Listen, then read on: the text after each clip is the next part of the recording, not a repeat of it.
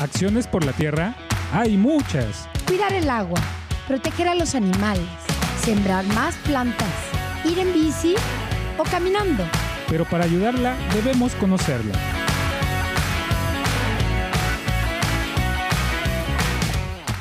Y buenas tardes a todos, bienvenidos a su programa Acciones por la Tierra en Radio Choloyan 107.1 FM. En este precioso 9 de diciembre del 2022, ya muy cerca de, las de nuestras eh, fiestas navideñas, les habla Luis y les estaré acompañando durante esta hora para hablar sobre un tema eh, pues bastante interesante sobre el, pues, el acontecer que tiene que ver tanto en el ámbito local, nacional e internacional. Pero antes de abundar en este tema, pues me gustaría eh, presentar a los compañeros que tengo aquí a mi derecha. Eh, muchachos, ¿cómo están? Hola, muy bien, muchas gracias. Yo soy Sofi, otra vez acompañándolos en esta bonita tarde. Y hola, buenas tardes, yo soy Juan Carlos y es, bueno, la primera vez que los acompaño el día de hoy, aquí. Y vas a ver que va a ser la primera y una gran experiencia. Bueno, eh, el tema que vamos a hablar eh, el día de hoy es un tema eh, que si nos escucharon en el programa pasado, si recuerdan, hablamos sobre los derechos humanos en Qatar. Entonces, pues aquí el equipo de Acciones por la Tierra, platicando y discutiendo, dijimos, ¿por qué no? Vamos a internacionalizar este evento, esta situación de los derechos humanos a nivel internacional y también en el ámbito local. Entonces, me gustaría preguntarles aquí mis compañeros consideran que los derechos humanos en comparación con lo que está pasando en Qatar, con el problema que por ejemplo, eh, con las mujeres o con la o con los diferentes este o con el grupo LGTBI, eh, creen que es lo, lo mismo el contexto aquí en México que aquí que allá en Qatar. El contexto, o sea, no es lo mismo me parece que en ambos países se han violado muchas veces los derechos humanos de grupos minorizados, en este caso estamos hablando de estos dos, pero pues eh, depende de la sociedad y del contexto cultural, hay, hay otros grupos que pueden ser los que son víctimas de violencia eh, en el país. Entonces, pues no es lo mismo en ese sentido, pero también es como en, cierto, en cierta manera sí es, llega a ser muy similar o situaciones similares de, violencia y de, de, pues sí, de lastimar a un grupo específicamente por razones de género o del color de la piel. O aquí en México sucede mucho con el color de piel. Y en México también pasa, nos pasa mucho hacia nuestros pueblos indígenas y la gente que, que vive aquí de manera originaria también es otro nivel de discriminación que quizás en Qatar, lo que estábamos viendo la semana pasada es que en Qatar pasaba mucho con inmigrantes. Sí, sí. Entonces, puede ser como una comparación parecida. Este, supongo que en este caso la principal diferencia sería la legalidad del hecho. O sea, no estuve el programa pasado y desconozco mucho cuál es el, el caso, pero en, en, Qatar es un tema muy sonado, esta falta de derechos humanos de estos grupos. Y en México, si bien sabemos que es algo que existe, a veces lo callamos, a veces lo, lo, reducimos. ¿Quién no ha escuchado la frase de en México no somos racistas porque no es raza, todos somos mestizos? O no sé, o, o, frases por el estilo. Esta, legislativamente hablando, en México tenemos un avance muy amplio en derechos humanos, incluso más grande que otros países de primer mundo. Pero esto no, esto no tiene una repercusión en el... En la gente, en, ¿no? En, la gente, en, la realidad, en la vida de las personas. Muchas veces nada más está eh, en papel, que, ay, sí, está muy bien aquí, muy bonito, pero realmente no se, no funciona el cambio en, en la vida de las personas y no se ve que realmente esté habiendo alguna diferencia en la sociedad. Sí, es, es, es tal cual creo que, que, que ese tema, el cual eh, se presta mucho para el debate, eh, normalmente también se presta mucho, inclusive de percepción, ¿no? Porque no es lo mismo que una persona que, por ejemplo, vive, para poner una ciudad, en, en Monterrey, que como él percibe esta situación de, los derechos humanos a una persona que nos vamos a una comunidad eh, alejada en la Sierra Norte de Puebla, por ejemplo, eh, que te diga cómo percibe los derechos humanos. Y lamentablemente, eh, si nos podemos a pensar muy autocríticamente, aunque debería ser algo universal, eh, esta persona que vive en, la sierra este, tendría como mayor violaciones de los derechos, o sea, sufría, sufría, no sé cómo explicarlo, tendría como más violaciones a sus derechos humanos, lamentablemente por también por las, por las localidades, ¿no? Porque inclusive entre broma, entre eh, como se dice el, dicho, ¿no? Entre broma y broma la verdad este, se asoma y por ejemplo, normalmente quienes ah, en la cultura mexicana donde se burla de los estados eh, es, principalmente los estados, bueno, los estados con mayor nos burlamos es por ejemplo este Chiapas, Oaxaca, Guerrero, Michoacán, pero al final de cuentas son los estados donde están los índices de, pobreza pues más altos, ¿no? Entonces al final e, e, es, la, es la situación, ¿no? Que yo considero que al final, aunque debería ser algo universal los derechos humanos, al final se está como focalizando y cada, cada persona tiene como su propia perspectiva y eso es lo que provoca que entra en el debate y hasta inclusive es como contradictorio porque como, como, como comentabas, si México es uno de los países que tiene mayores eh, pues derechos o legislación de los derechos humanos, no debería ser esto, ¿no? Inclusive hace unos programillas por atrás también este, este trajimos a unas, entrevistamos a unas personas que hablan de este, o están tratando de, rescatar pues el náhuatl. Y ellos también mencionaban que por hablar náhuatl también inclusive había como violaciones a sus derechos humanos.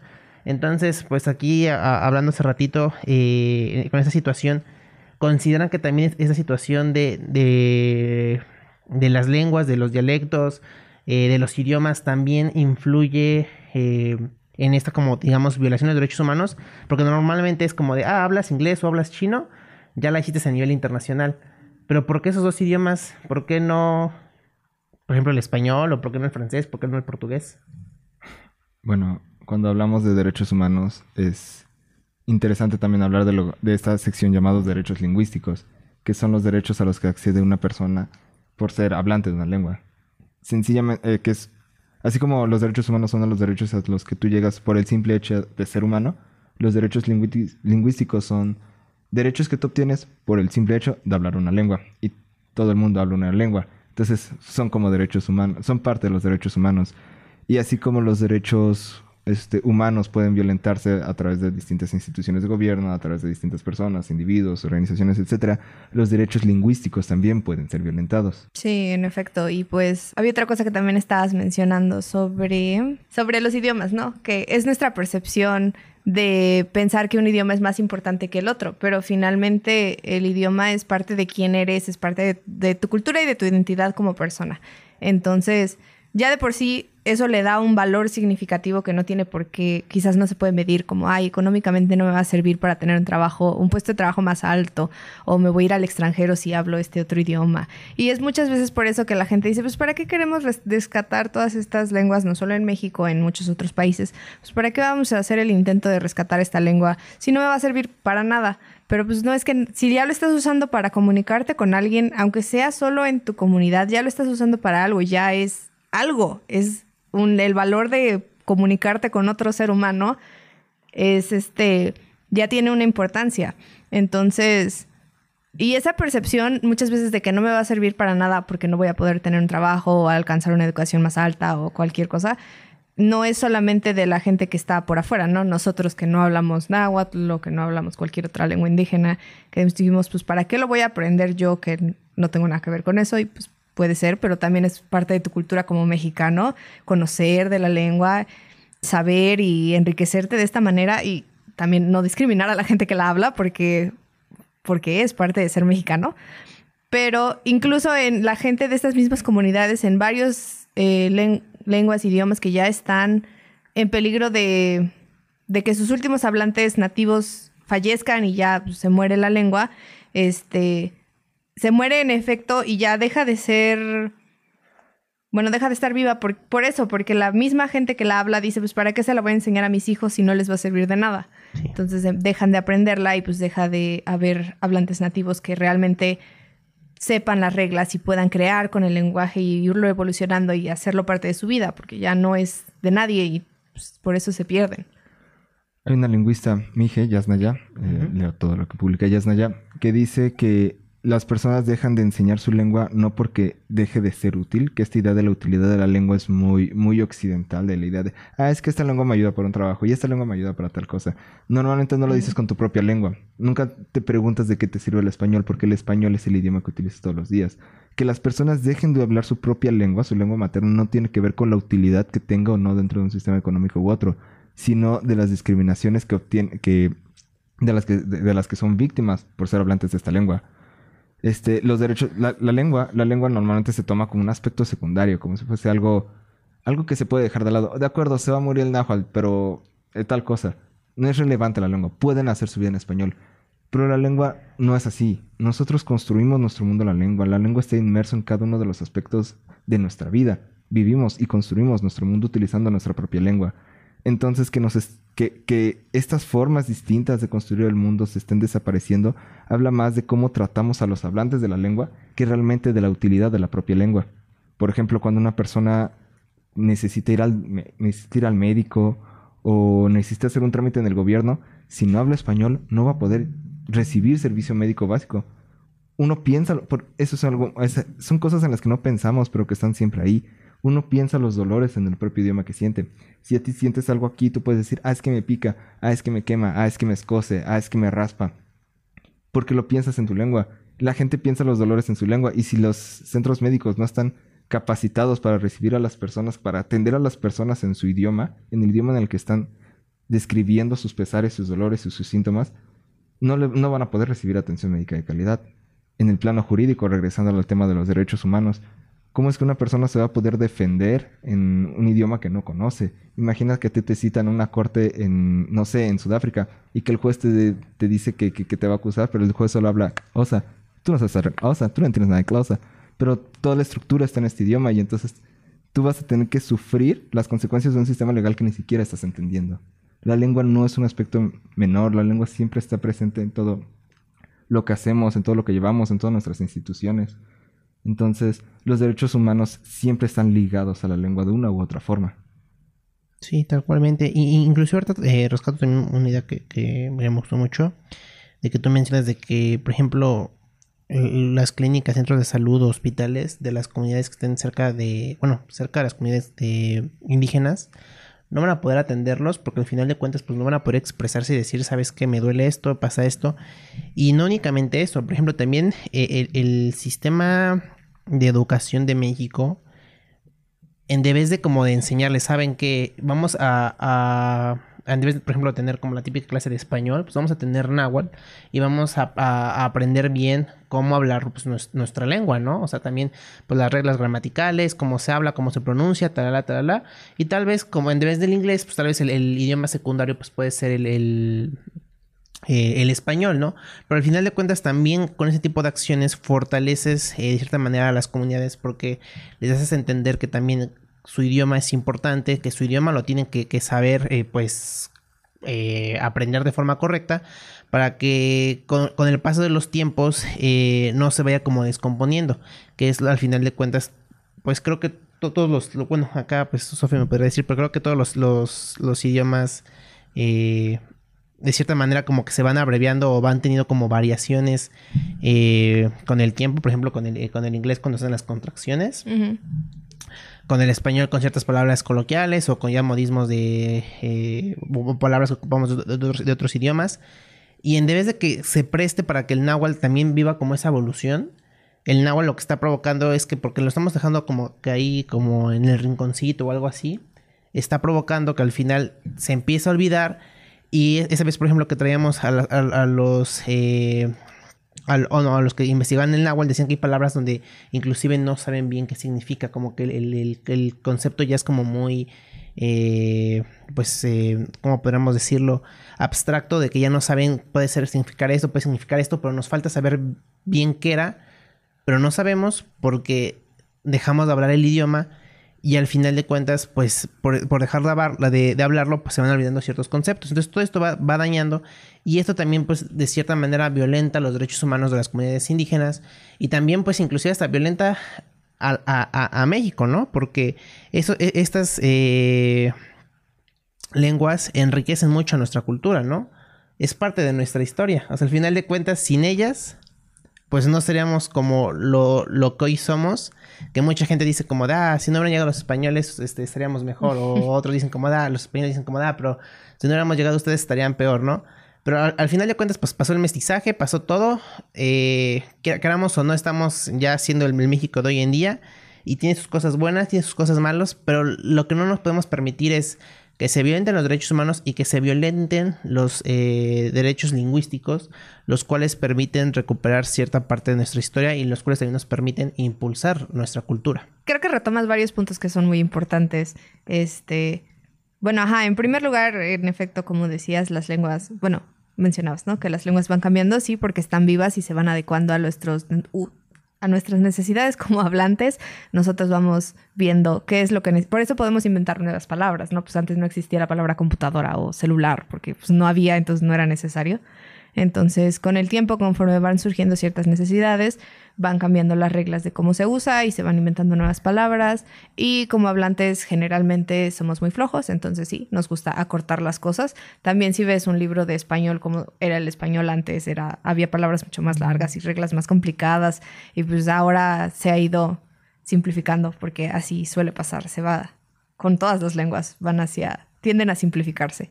Entonces sí, y cuando no se usan, pues no, no están respondiendo a estas necesidades y a estos usos que, se que les da la comunidad que las habla. Entonces si no se usa, no evoluciona, no cambia y pues se va, se va quedando en lo arcaico que ya no sirve, bueno, que ya, que ya no es de acuerdo a la sociedad en la que vivimos ahora. Entonces pues sí, eh, después ya no la quieres aprender porque esas palabras ya no funcionan en este contexto, pero pues no funcionan porque no se le permitió ir evolucionando naturalmente. Y no recuerdo si había algo más, pero... Yo quiero retomar esta idea interesante que normalmente se utiliza decir las lenguas indígenas de México son nuestras lenguas, mm. es nuestra cultura, es nuestras raíces, porque no lo son. Este, las lenguas, nosotros no hablamos dichazá, no hablamos náhuatl, no hablamos tarahumar o, rarámuri, ¿Por qué tendríamos que decir que son nuestras lenguas si es nuestra, nuestro propio idioma, el español, el que poco a poco va reemplazando estas lenguas, el que poco a poco las va exterminando? Para 1810, no, 1821, el 65% del país hablaba una lengua indígena. Hoy día solo el 6.5% del país lo hace. Lo que está diciendo que ya ni siquiera fue la, la, corona española, sino fue el propio Estado mexicano el que ha impulsado la desaparición de las lenguas, de las lenguas indígenas. De acuerdo con Yasna, ya los pueblos indígenas y sus lenguas no son la base del Estado mexicano, sino su oposición directa.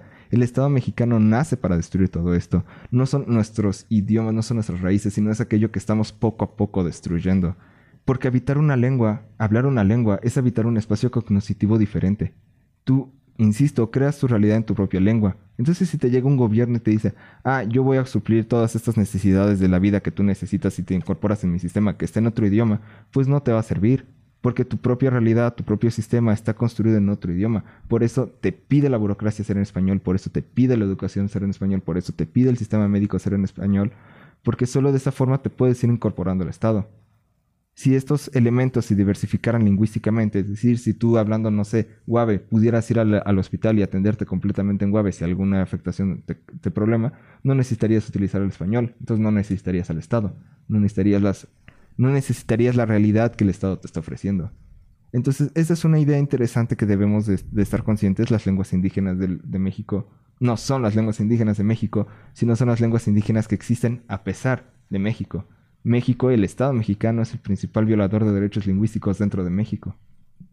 Sí, muchas veces, o sea, aunque veamos campañas de, ay, hay que rescatar, o el gobierno mismo, ¿no? Luego saca muchas de esas campañas para rescatar las lenguas indígenas, pero solamente es para que se vea bonito, realmente no están haciendo, si acaso, en efecto, están intentando que se acaben las lenguas indígenas, nunca, el esfuerzo no es por rescatarlas, sino porque ya no estén, que ya no existan.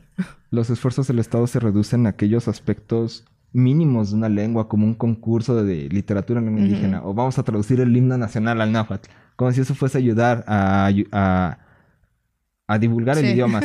sí, eh, y en cambio aquellas expresiones del idioma que le son molestas o contrarias, como podrían ser los nombres de las calles o el registro de un niño en el, en el acta de nacimiento, son, son acciones que activamente rechaza y, y, y destruye es, es mucho más fácil registrar a tu hijo con un nombre en francés que en Mije.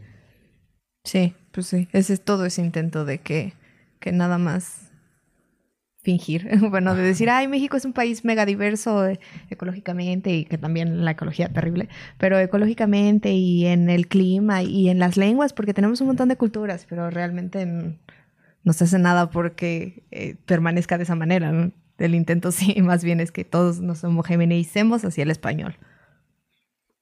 Inclusive ya homoge- homogenizarse hacia, por ejemplo, hacia el inglés, ¿no?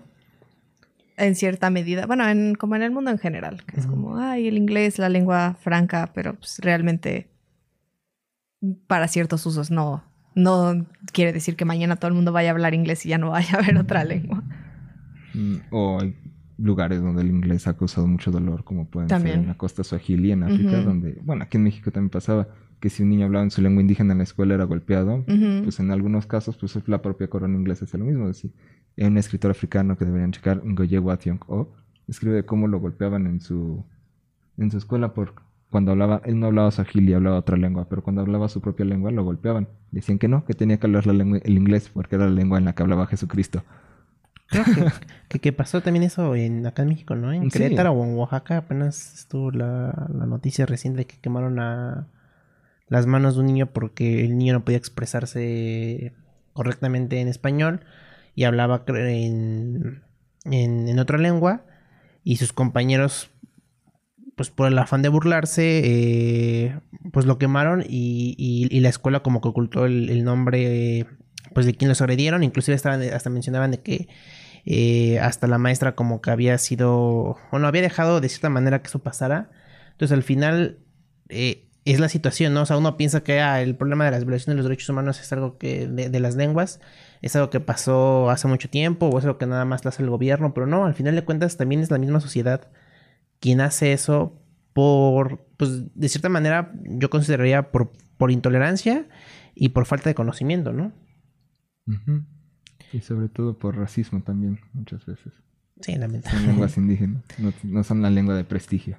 Y, y- y hablando también de, de- de racismo, por ejemplo, también acá en México suena mucho, por ejemplo, la palabra, ahorita que actualmente ya es como de que ya hay mucho activismo, también en México suena lo de, ah, es que también está el racismo eh, inverso, ¿no? El racismo hacia la gente blanca, ¿no? ¿Ustedes considerarían que el racismo inverso sí existe? No, No. para nada.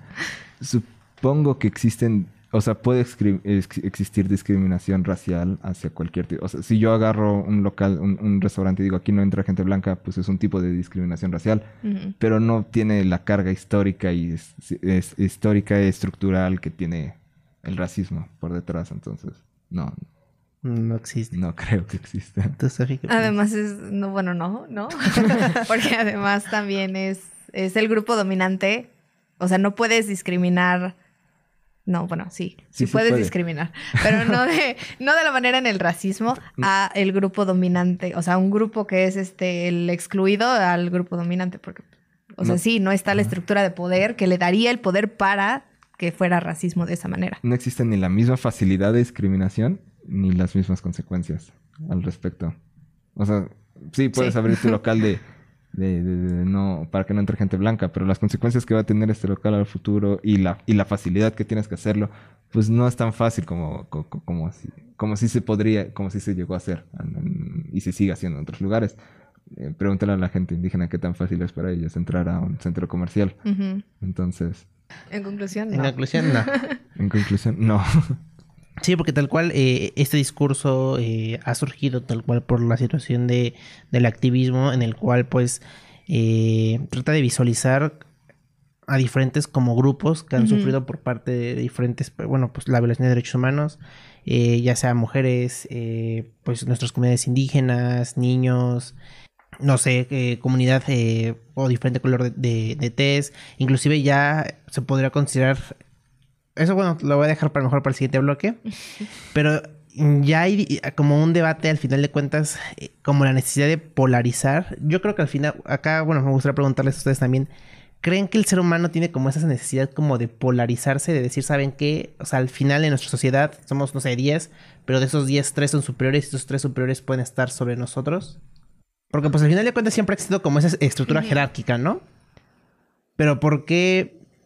O sea, ¿por qué culturalmente hablando, tal vez en ciertas regiones, el, el líder tiene como, o, o- hay como una persona superior que, que puede estar sobre las personas, eh, que bueno, de cierta manera puede violentar a las personas que están en la jerarquía abajo de, de ellos?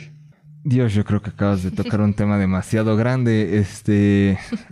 Y no, no sé si nos quede el tiempo para hablar de, de ese tema o si más bien lo dejamos, Lo dejamos como, hasta, pues, ¿quieres como una para pregunta el- abierta para el próximo, Sí. para el próximo bloque. Para que pues nuestros radioescuchas también pues eh, Lo reflexiono. lo reflexionen ahorita en este bloque, digan, no, pues puede ser que sí, puede ser que no. O sea, al final de cuentas es, es el, bueno, no sé, el comportamiento del ser humano es pues bastante, pues interesante y curioso. Por eso, por lo mismo, hay pues una rama que, que estudia el comportamiento del ser humano. Y por eso hay una rama también que estudia el ser humano, porque al final de cuentas creo que nos gusta complicarnos nuestra existencia. No lo sé. Pero pues bueno, esto lo vamos a Sí. discutir en el siguiente bloque. Pues muchísimas gracias por escucharnos en Radio Choloyán 107.1 FM, su programa Acciones por la Tierra. Enseguida volvemos. Escuchas Acciones por la Tierra. En un momento regresamos.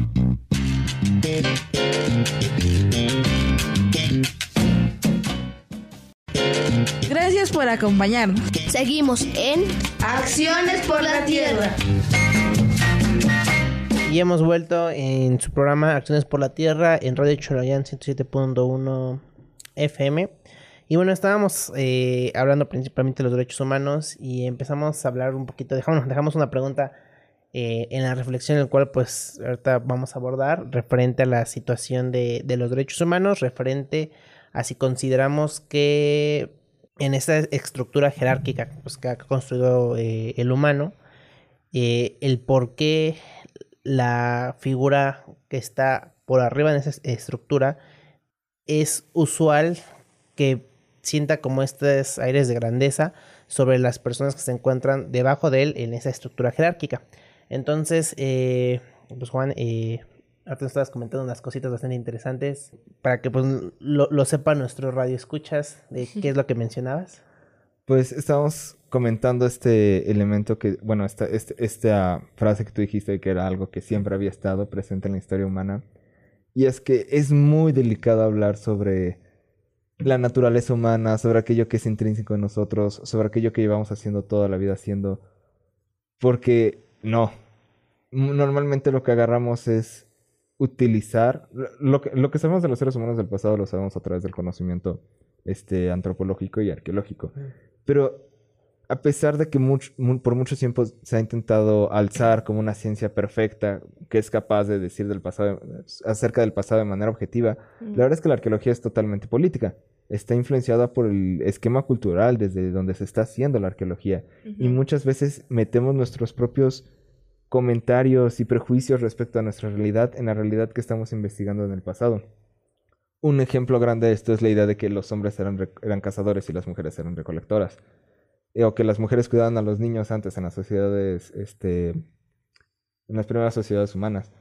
Y la uni- no existe ningún tipo de evidencia que nos permita sustentar este, es- este, este discurso. Lo que hacemos es agarrar nuestra propia realidad actual, nuestra propia realidad este, patriarcal ac- actual, y decimos que ha sido así siempre, que es parte de la naturaleza, y entonces la implementamos en nuestro estudio de las sociedades del pasado. No estamos, in- o sea, estamos intentando argumentar nuestro presente a partir del pasado, cuando en realidad estamos argumentando el pasado a partir de nuestro presente. Y pasa lo mismo con el poder. Tenemos esta idea de que siempre ha estado un líder arri- arriba de todas las demás personas y que siempre es una persona y que siempre ha existido una estructura jerárquica y que se ha ido hacia abajo. A lo mejor para sus- seguir sustentando esta idea de que tiene que haber alguien arriba de nosotros para que nos portemos bien. No ha sido así. Distintas sociedades se han organizado de distintas formas muy diferentes. Y la teoría de cómo nace un líder no depende tanto de la fuerza que un líder tenga para con un pueblo, sino de la forma en la que lo- los pueblos deciden quién los va a li- a liderar. Y cuando digo decidir, no es como que ahorita primero de julio vamos a ir todos a votar para ver quién va a ser el próximo presidente de la nación, sino la forma en la que tú cedes el poder para que otra persona te dé un beneficio a ti. Si yo, por ejemplo, el ejemplo más claro es el Estado-Nación y, el- y su monopolio de la violencia. yo digo, de acuerdo, yo no puedo, cedo mi, mi derecho a golpearte, pierdo el derecho a golpearte, incluso en, en defensa propia, porque entiendo que existe una estructura llamada Estado que me va a proveer este, de beneficios a, par- a partir de ceder ese derecho. Y cedo muchos otros derechos. Por ejemplo, no puedo, este, no sé, tenemos toda una constitución que nos dice que podemos Sí. y que no podemos hacer. Entonces, esta limitante del poder es lo que estamos, son los derechos, son las libertades que estamos cediendo a costa de un beneficio que se supone que el Estado nos debe estar dando. Estas estructuras jerárquicas tienden a caer cuando se rompe ese contrato social, cuando yo estoy dando y no estoy recibiendo detrás. Este, estamos este, platicando un poco, este, pues yo creo, yo creo que esta es como la idea del poder, ¿no? De- Cedemos el poder a alguien para que esa persona haga cosas por nosotros a cambio de lo que le estamos dando. Sí, entonces pues es una idea más, bueno, está, sí está muy interesante lo que mencionas, en efecto. Sí es una idea mm, actual, ¿no? Pensar que, ay, necesitamos que alguien me esté diciendo qué hacer, porque si no la sociedad no va a funcionar. Siempre que tiene que haber un líder. Y pues, o sea, bueno, un líder de la manera que lo vemos en este momento, ¿no? Como un presidente o que sea el rey. Y no necesariamente, no siempre ha funcionado así, no tiene por qué funcionar así. Esa es la respuesta. tu bonita pregunta, muy interesante tu respuesta. La verdad que sí. Es muy interesante. Por ejemplo, la relación con, de, un, de un niño o una niña con su padre o su madre es una relación de poder. Sí, también. Pero porque existe un beneficio alrededor. Es decir, yo como niño no puedo hacer, tengo que obedecer a mi padre a cambio de que me dé educación, vestimenta, comida, seguridad, apapacho, Sí. etcétera, todo lo que requiere el niño. Es un contrato social. Este, existe también esta situación, esta otra, pero también, o sea, la situación del padre también es interesante porque nos lleva al otro lado del poder, que es el, que es la violencia, es la capacidad, o sea, el poder se tiende a definir como la capacidad de hacer tu voluntad en los demás. Entonces, pues si no puedes hacerlo a partir del, del contrato social, lo puedes hacer a partir del- de la fuerza bruta. de- yo, yo ejerzo poder sobre ti si tengo algo, si, si, puedo privarte de algún derecho a partir de la fuerza bruta. Es decir, si yo tengo cierta, cierta, no sé, comida y tú quieres comer y yo puedo golpearte para evitar que tú consigas esa comida, pues yo entonces yo puedo obligarte a hacer lo que yo quiera a cambio de la comida que te estoy dando. Entonces son como las dos vertientes del poder, que es lo del, que es este, el contrato social y la, la fuerza bruta. Aunque este, este primer hecho, el contrato social, es el más difundido, es el más utilizado, es el que constantemente Ujú. está utilizando y es, es la base del, del, del derecho actual. Insisto, tenemos la constitución que nos dice qué podemos hacer y qué no podemos hacer y a cambio qué beneficios deberíamos estar diciendo. O sea, estamos renunciando a muchas libertades a cambio de qué, pues qué es lo que el Estado nos promete a cambio de esas libertades. Esa creo yo que es como la, la forma más interesante de, de- de- de contestar tu pregunta. Eh, también, por ejemplo, ahorita, eh, cuando estábamos al aire, hablábamos de pues diferentes filosofías o diferentes pensamientos. Hablábamos que, por ejemplo, había un pensador que decía que el ser humano es bueno por, nat- eh, por naturaleza, otro que decía que el ser humano es malo por naturaleza, y otro que decía que el ser humano es el ser humano, ¿no? ¿Ustedes qué opinan de esto? ¿Cuál creen que sea para ustedes como la naturaleza del ser humano? Ay, amigo, no sé. Haces preguntas muy grandes. no, o sea, Este, a percepción. Sí. No lo sé. Es que hay de todo. O sea, no sé si puedes realmente verlo como blanco o negro. Ay, sí, todos somos buenos y nada más es la sociedad la que los hace malvados. O bueno, nuestra organización social lo que hace que, que uno quiera alcanzar algo más y ya es malvado. O que todos seamos malos y, y solo hay.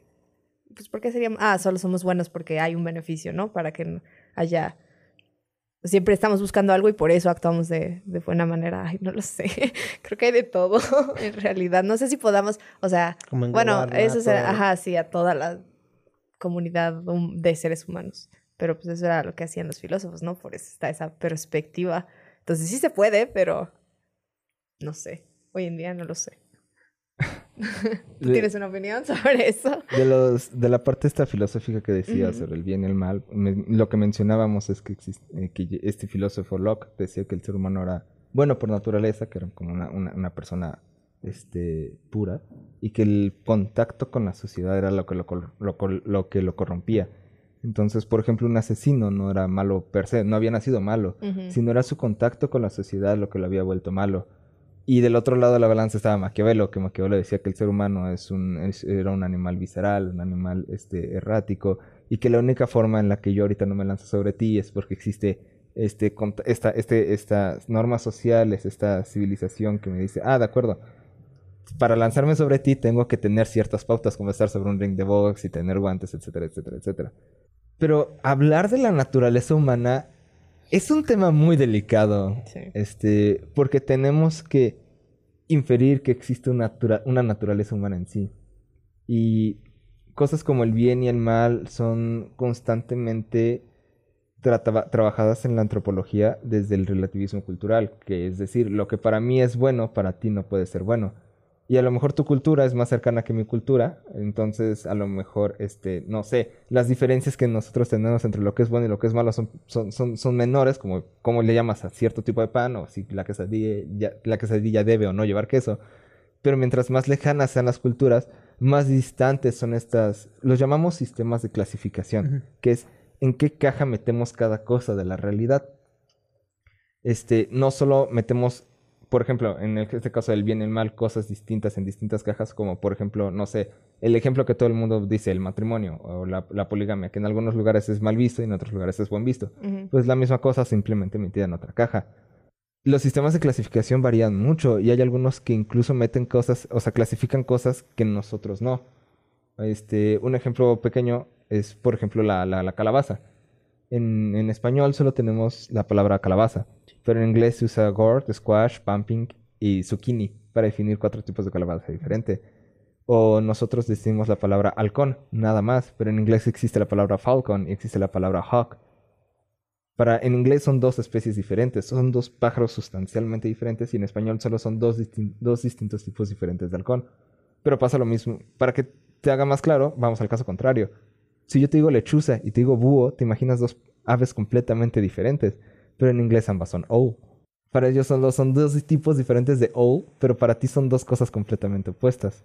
Entonces, la forma en la que nosotros decimos, ah, pues es que el ser humano es bueno por naturaleza o malo por naturaleza, pues depende a quién le preguntes, depende de qué definas tú por bueno, depende de qué, tú defina- de qué definas tú por malo. Hablar de la naturaleza humana, por lo tanto, es un tema muy delicado. Por lo general se dice que es más bien una suerte de falacia.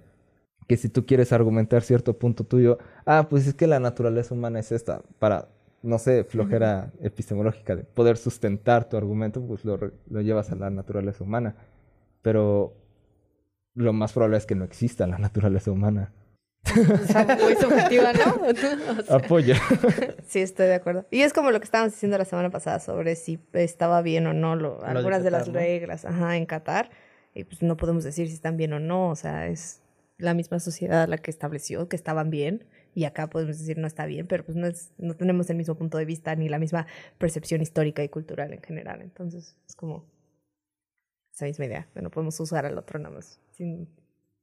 O sea, porque estamos parados nosotros en nuestro mismo, En nuestra contexto, ¿no? trinchera. Ajá. Esta forma de decir lo mío es bueno, lo tuyo es malo, es lo que se conoce como etnocentrismo. Que es lo que, insisto, el ejemplo más cotidiano y, y, y intranscendental que podemos utilizar es el de las quesadillas. Que unos digan, no, es que las quesadillas solo deben llevar queso, y que los otros digan, no, es que las quesadillas pueden o no llevar queso, pero que se meten en su propia trinchera y no dejan este, salir al otro lado, pues es eso, es, este, es, es etnocentrismo, es la incapacidad de entender al otro como diferente. Qué loco. ¿No? Bien interesante. Está, está bien este programa para reflexionar, ¿no? Sí, y luego cómo lo pasas, in- incluso, es que es un tema muy interesante de cómo pasamos este etnocentrismo al, al, al plano de los derechos humanos en otro país, donde tienen otra cultura completamente diferente, de, de decir, ah, bueno, pues es que en Qatar sucede tal cosa, o sea, existe la opresión de las mujeres, se les obliga a utilizar el velo de cierta forma. Entonces, desde nuestra occidentalidad, podemos criticarlo como una falta a los derechos humanos, de, ok, son nuestros derechos humanos, y desde nuestro punto de vista es malo. Sí. Pero a, a- a- lo mejor desde el otro punto de vista no. Pero tampoco significa que esté bien. Y entonces Ujú. hay cosas que se hacen en cierta cultura, como por ejemplo el matrimonio infantil, que, que, que nos causan mucho dolor y que nos causan mucha, mucha angustia porque están muy en contra de la forma en la que decimos. Pero yo tampoco me voy a sentar aquí y decir, no, pues es que es su forma de ser. Entonces, si allá les gusta el matrimonio, si, si allá aceptan el matrimonio infantil en su cultura, está bien. Es muy extraño. Este, este extremo, el relativismo cultural absoluto, es, es, es difícil de tantear, porque en qué momento estás realmente hablando de un derecho humano y en qué momento te estás parando en tu occidentalidad y decir, no, pues es que no seas así en mi casa, entonces no está bien. Que es caer en lo de las quesadillas con queso o sin queso. Y, y- y yo creo que aquí yo no tengo una respuesta. Se me hace un tema muy difícil No creo y que amplio. nadie. Pues sí, al final de cuentas, bueno, toda esta información es importante para que todos nuestros radioescuchas, eh, al final de cuentas, no se centren nada más como una, en su perspectiva. ¿no? O en su idea, ¿no? El, el abrirse y entender que si en otro lugar pasa algo es pues por, por algo, ¿no? Y el tratar como de ponerse también en los pies de los otros y entender esta situación. Bueno, entonces ya hablamos de los derechos eh, humanos eh, de dos partes. Ahorita mencionabas, por ejemplo, de, los niños. Los derechos humanos de los niños en México. Yo creo que ese problema también a partir de- del siglo XXI se empezó a, vis- a visibilizar mucho acá en, nuestro país. La situación de que, eh, bueno, al, al igual por ejemplo con los derechos humanos de, de la mujer, eh, la situación de principios de este siglo, finales del otro, el, el- el que tanto, pues bueno, los niños tienen que tener eh, derechos humanos, tienen que tener, tener como sus derechos como estos como de jugar, eh, eh, crecer, tener una familia el, cual lo ame y también, por ejemplo, tener sus obligaciones, que es, por ejemplo, ir a la escuela, cosas así, ¿no? Y también la situación con las mujeres. Entonces, este contexto, nosotros conocemos este contexto de los derechos humanos aquí en México, pero en otros países, como tú mencionabas, por ejemplo, casarse con, con, con infantes es algo como visto como muy normal. Entonces, al, al tener este debate de qué está bien y qué está mal, eh, no sé, ¿qué opinan ustedes e- e- en este sentido? ¿Consideran que los derechos humanos, o sea, es que no debe ser algo como universal algunas cuestiones? O sea, por ejemplo, matar a alguien ajeno, por ejemplo, es como yo diría, pues no está bien, ¿no? Pero, por ejemplo, eh, en Estados Unidos ven que hay lugares donde está la pena de muerte. Y es como, ah, está bien, porque pues esa persona mató, entonces pues, o, o hizo un delito muy grave, adelante. ¿No debe haber como ciertas cosillas que deberían ser como universales? Es que... ¿O es complejo? Sí, Oh, y no. pero surge la, la siguiente pregunta. ¿Quién va a determinar qué cosas son universales y qué no? Si, un, si una mesa de hombres europeos son los que deciden que estos son los derechos universales y entonces una persona del barrio de Santiago Chicoteco me dice, no, pero es que yo quiero, yo, o sea, yo creo que tengo derecho al paisaje. Yo tengo derecho a levantarme todas las mañanas, abrir mi ventana y ver el, el volcán. Pero están construyendo un edificio encima. Y entonces están atentando a mi derecho humano al paisaje. Pues si los derechos humanos son este, establecidos por cuatro hombres blancos en Londres, pues a lo mejor no van a tomar en cuenta estas otras ideas sobre lo que debe o no debe de ser el derecho. Entonces, sí, a lo mejor deben de haber unas ideas de derecho universales, pero debemos de preguntarnos, ¿quién, ¿Quién va a determinar lo que es universal y lo que no es universal? ¿Quién decide? Y pues sí, finalmente son esos grupos que tienen el poder los que van a decidir, ¿no? En, bueno, en nuestra sociedad actual y cómo se funciona el mundo. Aunque lo intentemos que no sea así, pues muchas veces es lo que Pues pasa. va, va, lo que pasa, ¿no? Este, no es la primera vez que se intenta este, organizar los derechos, de decir, ah, pues es que estos son más importantes. Este, por ejemplo, Morelos. Morelos decía, este, José María Morelos y Pavón, el profe, decía que existían cuatro derechos fundamentales de las personas, que eran la vida, la libertad, la seguridad y la propiedad, y que estaban en ese orden. Y entonces el Estado tenía, le decía el reino, que lo escribía con Y, estaba bonito. El reino tenía derecho a quitarte algunos de estos derechos si el ejercicio de ese derecho atentaba contra el del otro. Es decir, si tu derecho a la propiedad atentaba contra el derecho de seguridad de alguien, el Estado podía quitarte tu derecho de, De de- propiedad. de propiedad. Pero si tu derecho de seguridad atentaba contra el derecho de libertad de alguien, te podían quitar tu derecho a la seguridad. Y si tu derecho de la libertad atentaba contra el derecho de la, de la vida de alguien, te podían privar de tu libertad. Y ese argumento fue utilizado en la propia Constitución de Apatzingán de 1814 para prohibir la esclavitud. Mm. La gente decía, no, pues es que si yo tengo derecho a la propiedad, no me puedes quitar a mis esclavos. Y Morelos decía, no, es que la libertad es más importante que la propiedad. Entonces el Estado te puede quitar tu derecho de propiedad para garantizar el derecho de libertad de un tercero. Te digo, en materia legislativa, México Sí. ha estado muy avanzado desde hace mucho tiempo. La de hecho, México fue el segundo país del tercero segundo país del mundo en prohibir la esclavitud a nivel Ajá. mundial. Pero a la fecha podemos seguir hablando de, esc- de esclavitud que En sucede México. dentro de México. Entonces, los paralelismos ley-realidad son, son, son son muy importantes de tomar en cuenta. Lo que, que, que esté en la Constitución no significa que se esté Sí, aplicando. que, que pase realmente en la vida real. Y, y ya aterrizando un poquito eh, las situaciones, ¿por qué consideran que, por ejemplo, en México, al ser un país avanzado en derechos humanos, estas situaciones, eh, o sea, la ley al final de cuentas no se cumplen? Muchos le echan la culpa, no sé, a la, a la corrupción, otros le echan la culpa a los políticos, otros le echan la culpa en general a, a la sociedad. Para ustedes, ¿qué sería como lo que no permite que esto, este, pues, este, o sea, que al final de cuentas, pues las leyes de México no se cumplan, ¿no? Haces preguntas como si mil personas todos los días no estuvieran haciéndoselas intentando conseguir esa respuesta. No, no, o sea, por ejemplo, tal vez, por ejemplo, eh, eh, en ciertas cuestiones la corrupción ha sido un, Ujú. un- un- un índice focal, el cual ha provocado que ciertas cuestiones no, no funcionen, ¿no? El, por ejemplo, porque, no sé, eh, eh, en México ha- hay eh, muy buenos, por ejemplo, el sistema de salud de México, aunque mucha gente le eche, le eche y le tire, es un sistema de salud que fue inclusive ejemplo en el siglo pasado. El problema es que por la corrupción y por esas cuestiones, y a pesar de que hay respaldo legal de que el sistema de México tiene que ser de calidad, por la corrupción, por cuestiones de desviar fondos, los hospitales se han ido eh, bajando la calidad, hay una gran demanda y, hay un, hay, y el personal sigue bajando. Y al final, en vez de, de, de, de extender o de hacer crecer tu sistema de salud, lo que lo está haciendo es que lo estás este, pues, manteniendo igual, ¿no? O sea, inclusive hasta lo centrificas, ¿no?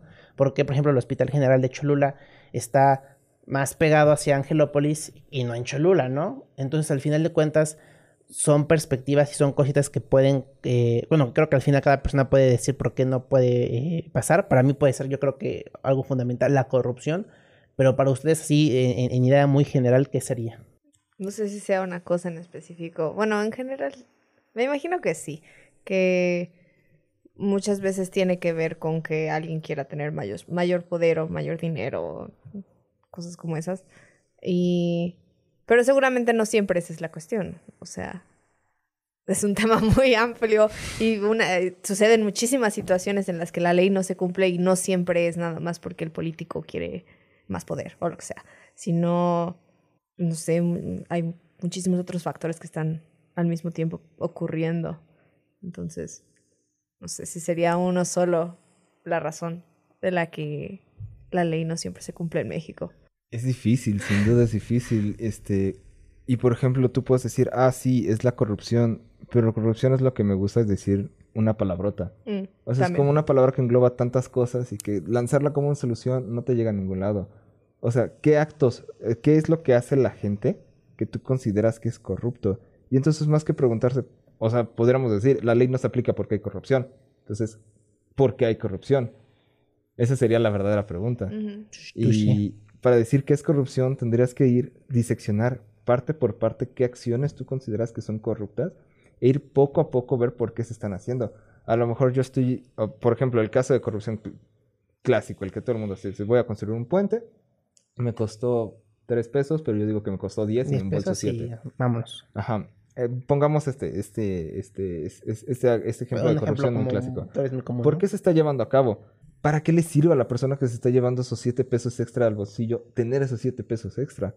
No se los puede comer, los puede poner en un cuadro, pero pues muy bonitas las monedas no son. Lo que le importa es poder gastar con ese dinero y consumir en cosas que le den, no sé, que le van a dar. Este, normalmente cuando hablamos de corrupción a nivel gobierno, pues no estamos hablando de personas que se estén muriendo de hambre, no estamos hablando de personas que viven en la calle, estamos hablando de personas cuyas necesidades de consumo son diferentes a las de las personas normales. ¿Qué es lo que intentan conseguir en el consumo? Y pues un ejemplo claro de esto es el presidente de El Salvador, creo, Bukele, que después de robarse muchísimo dinero del país, lo usó para ir a Disneylandia. Y se tomó fotos con Mickey Mouse. entonces nos preguntamos, entonces la razón por la que hay corrupción, o al menos este tipo de corrupción, pues está en las necesidades de consumo de las personas que están este, realizando estos ac- actos corruptos. Claro, podemos legislar y decir, ah, si, si robas te mochamos la mano. Pero en realidad no vamos a solucionar el problema hasta que estemos averiguando cuáles son las necesidades de consumo. Ah, ¿por qué quiere tener un auto nuevo? ¿Por qué quiere tener una casa de este tamaño? ¿De qué le sirve? ¿Qué es lo que está supliendo a través de este consumo? Donde vamos a encontrar realmente la razón por la que la ley no se está aplicando en México. Por la que está viviendo un acto de corrupción. Entonces tienes que definir primero qué es un acto corrupto y luego ir viendo poco a poco qué es lo que impulsa este acto corrupto de todas las personas. Y a lo mejor te sorprende. A lo mejor dices, no, pues es que México es corrupto porque es capitalista. A lo mejor, a lo mejor no. Entonces tienes que ir poco a poco y no, no, no, no, no solo puedes, de mi opinión, no solo puedes contestar con una palabrota como corrupción, porque engloba tantas cosas que en realidad sirve para desviar la pregunta más que para realmente contestarla. Sí, pues si no le estás dando realmente una solución, es lo que todo el mundo, bueno, generalmente no, es como Sí, ahí es la corrupción y ya. Y, y luego, entonces, ¿y eso qué? ¿Cómo? O sea, ¿luego qué? ¿Ya eso? Y, y después... No creo que vaya a- haya una sola persona en la Tierra que te diga que la corrupción es un problema, pero si empiezas Sí. a discusionar poco a poco qué son los ¿Por qué problemas, no? pues creo que puede surgir un debate más rico que realmente nos puede llevar a la raíz del problema. ¿Algo más que agregar, muchachos? Ay, Antes de irnos. Una Sobre conclusión. una conclusión en general sobre pues, nuestro tema que hablamos mucho en, dif- en diferentes áreas. Una conclusión se les ocurre, y lo que quieran aportar general, ya, a sí. mejorar en general sobre pues esta cuestión de, de los derechos humanos o algo que pues tal vez no se tocó que les hubiera gustado pues mencionar ahorita. Hay un, hay un tema interesante, ah, regresando ligeramente a, a la parte de las lenguas. Ujú. Uno de los derechos lingüísticos de las personas es que sus lenguas sean reconocidas. Pero hay- hay- es algo que se usa bastante común y muchas personas lo, lo- lo dicen, aunque no intenten este, discriminar o ser malas personas, Ujú. que es llamar a las lenguas indígenas dialectos. Sí. Como, Que incluso lo hacía el gobierno antes, ¿no? ajá, el gobierno lo sigue dialectos haciendo. Ajá. O sea, las lenguas indígenas no son dialectos. Tienen dialectos, pero no son dialectos. Para eso tenemos que definir qué es un dialecto. El dialecto son las distintas variaciones que existen en una lengua. Por ejemplo, aquí estamos hablando del dialecto este, mexicano, Mexicano, del español, del español. pero también está el dialecto chileno, el dialecto argentino, el dialecto de eh, Guinea Ecuatorial. El propio es- español de España es un dialecto. Entonces, las lenguas indígenas tienen sus propios dialectos. Está el náhuatl de, de, de- de Guerrero, está el náhuatl de Milpalta, está el náhuatl de Puebla, está el náhuatl de Tlaxcala, el de... Pues las lenguas indígenas son, es- o sea, son tan lenguas como español. Y así como el español tiene sus dialectos, las lenguas indígenas tienen sus propios dialectos. Entonces, ya definir qué es un dialecto, qué es una lengua, qué son distintas lenguas y qué son distintos dialectos es más una cuestión política que realmente lingüística, pero, pero pues es importante este, denotar que las lenguas indígenas no son menos importantes, no son menos valiosas y no son menos en ningún sentido a ningún otro idioma, a ningún otro idioma que se hable, mucho menos a ningún otro idioma indoeuropeo. Entonces, este, pues no son dialectos, son lenguas. Sí, es la, import- la importancia también de darle esa etiqueta, aunque sea, pues sí, muy por encimita, o sea, es una- un problema que es muy arribita nada más, pero desde ahí también es como, si lo estamos pensando como dialectos, es esa, sí, idea de que es menos importante porque no es un idioma. No pasa nada si desaparece o lo que sea, porque ya de por sí ni siquiera es un idioma, pero no, sí son idiomas, entonces también es como esa importancia de qué nombre le das a las cosas.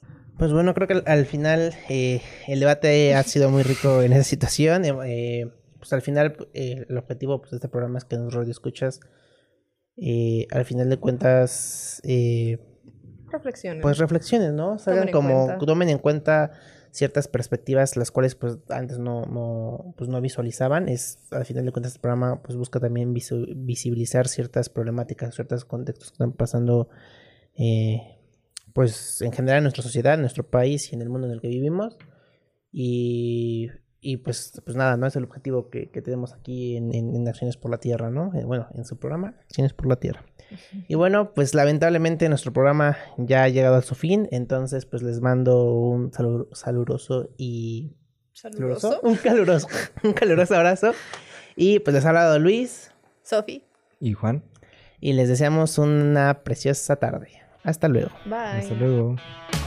Acciones por la tierra hay muchas.